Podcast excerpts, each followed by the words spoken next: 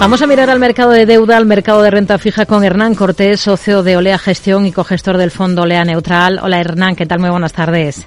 Buenas tardes, Rocío. Bueno, primera jornada de la semana. ¿Cómo, cómo han ido las cosas en el mercado de, deuda? Hoy hemos visto algunas emisiones de países, por ejemplo, en Alemania se han colocado más de 2.900 millones de euros en bonos a seis meses eh, a una tasa media del 2,53%. En diciembre lo había colocado al 1,94%.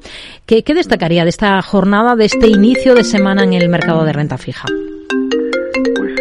La verdad es que era, era el primer día desde que se iniciaba el año que las rentabilidades subían en los bonos de gobierno en Europa y bueno, en Estados Unidos también, porque eh, toda la semana pasada eh, los bonos estuvieron bajando rentabilidad desde el lunes 2 hasta, hasta el viernes 6. Hmm.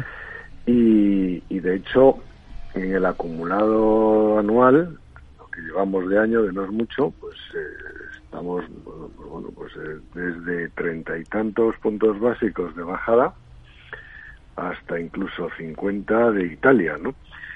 Y, en Estados Unidos, pues tres cuartos de lo mismo, más o menos 36 eh, puntos básicos de bajada. Entonces, lo sorprendente es que hoy, que empezó subiendo, más o menos, tampoco gran cosa, pero cuatro puntos básicos, la rentabilidad es en Europa y en Estados Unidos similar, pues el mercado se ha dado la vuelta y, vuelven a estar o, más bien cercano a cero el movimiento o en algunos casos como el de Estados Unidos bajando cuatro puntos básicos.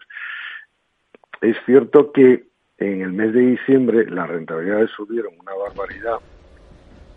Eh, las subidas fueron del orden de 60 puntos básicos.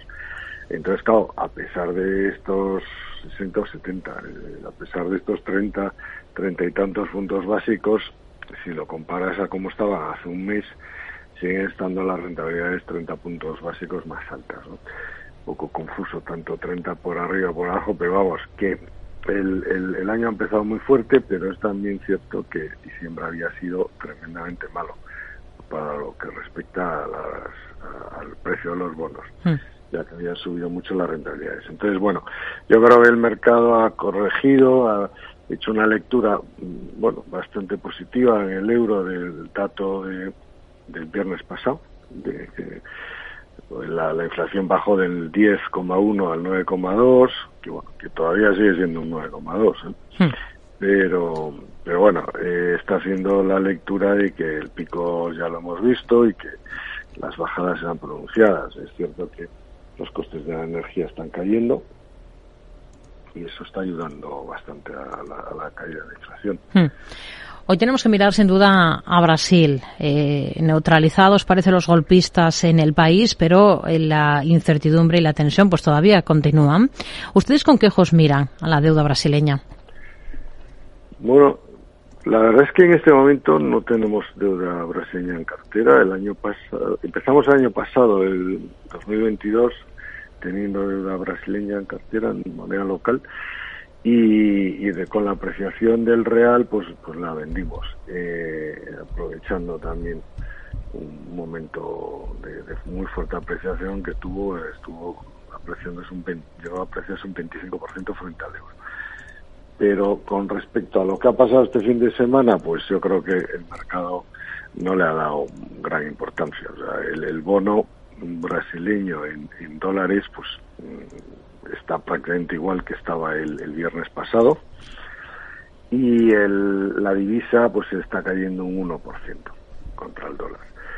Bueno, yo creo que, que eso es una reacción contenida y, y bueno, que no le ha dado como también me parece lógico, mayor importancia al tema porque esto parece un grupo relativamente reducido de saltados que, pues, en un momento dado ah, yo creo que también un poco de dejar de exponencial porque claro, está ahí acampada no sé cuánta gente, pues, hmm. pues debería también de, de, visto además lo que había pasado hace dos años en Washington. Sí pues habría que haber pues, previsto un poco más el tema. Pero bueno, el caso es que yo creo que la, gente no le, no le ha dado demasiada importancia, no, no, no quiere decir que no la tenga, pero, pero no es un factor desestabilizador del país.